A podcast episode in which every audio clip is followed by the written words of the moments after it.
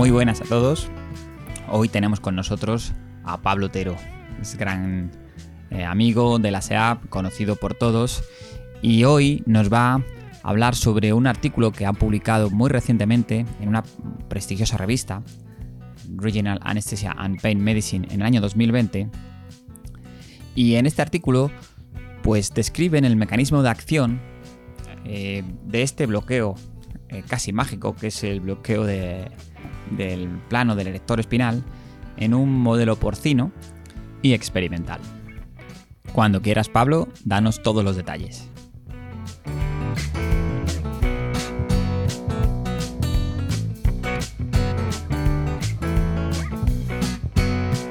Hola a todos.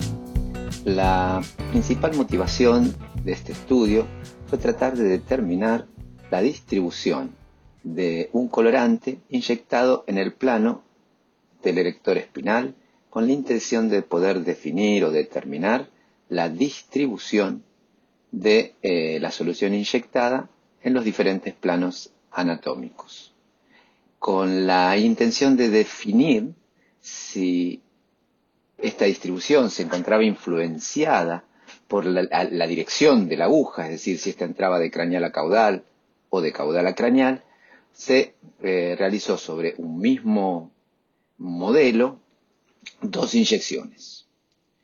Lo particular del estudio es que por primera, y diría única vez, hasta ahora por lo menos, la inyección fue realizada sobre un animal anestesiado que luego de la eutanasia, por razones ajenas al motivo de nuestro estudio, fue sometido a una disección anatómica o a cortes criogénicos transversales para poder definir la extensión de, la distribución en el plano interfacial mencionado y el compromiso de los componentes principales de las ramas nerviosas afectadas por la coloración.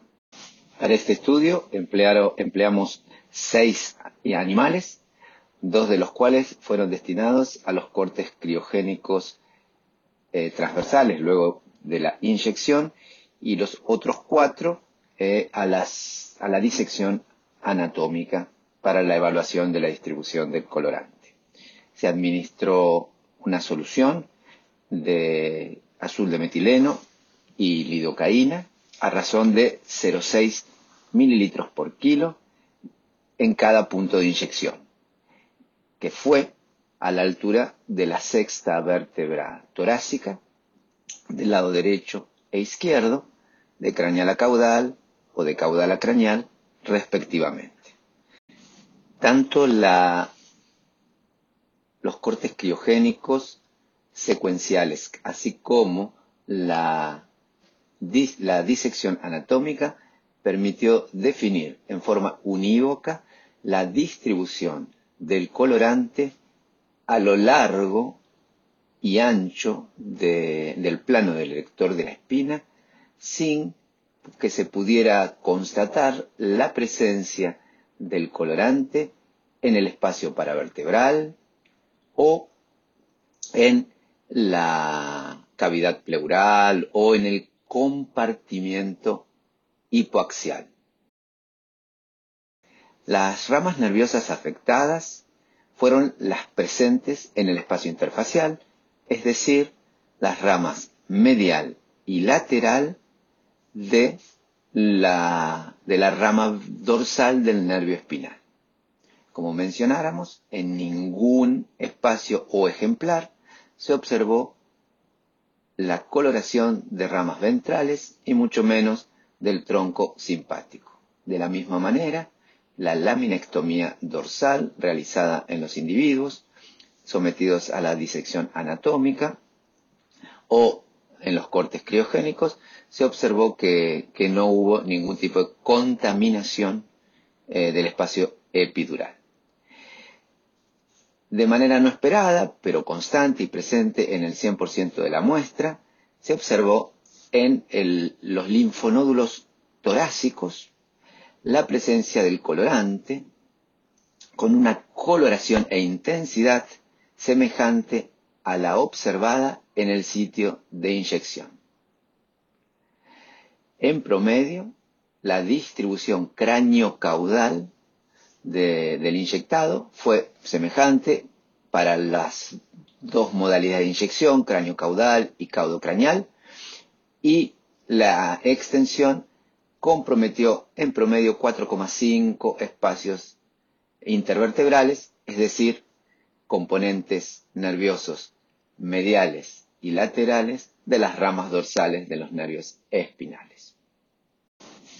Este estudio confirma lo, relatado por todos los estudios del estilo realizados en cadáveres y es que efectivamente la droga inyectada en el, plano del elector de la espina se distribuye eh, a lo largo eh, y a lo ancho de la, de la gotera vertebral, pero sin afectar de manera consistente, constante o evidente las ramas eh, ventrales.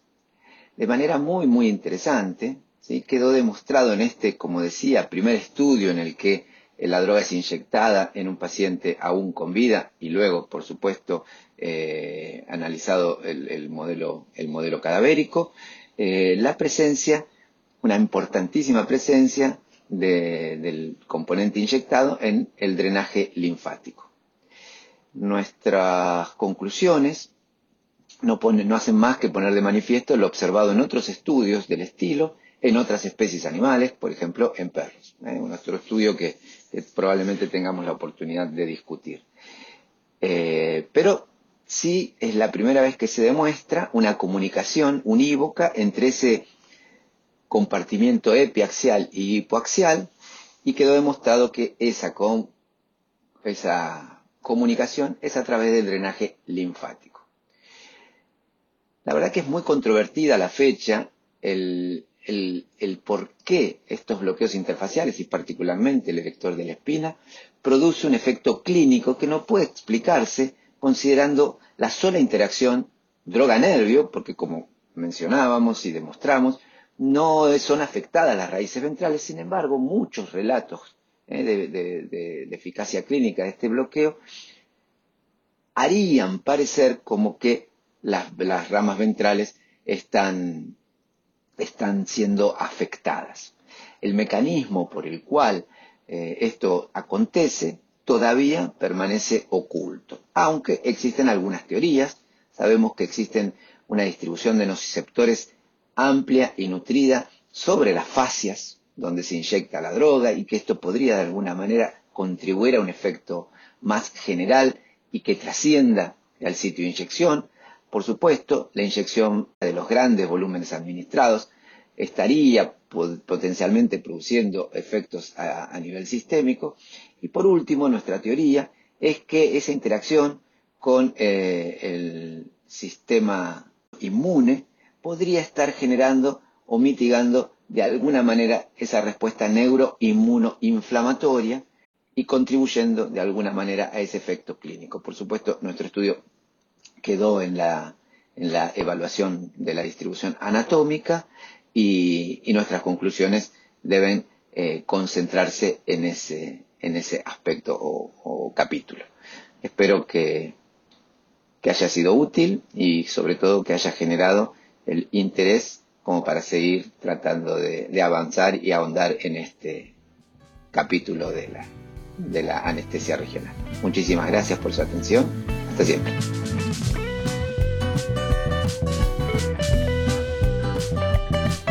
Como siempre, Pablo, excelente presentación. Muchísimas gracias.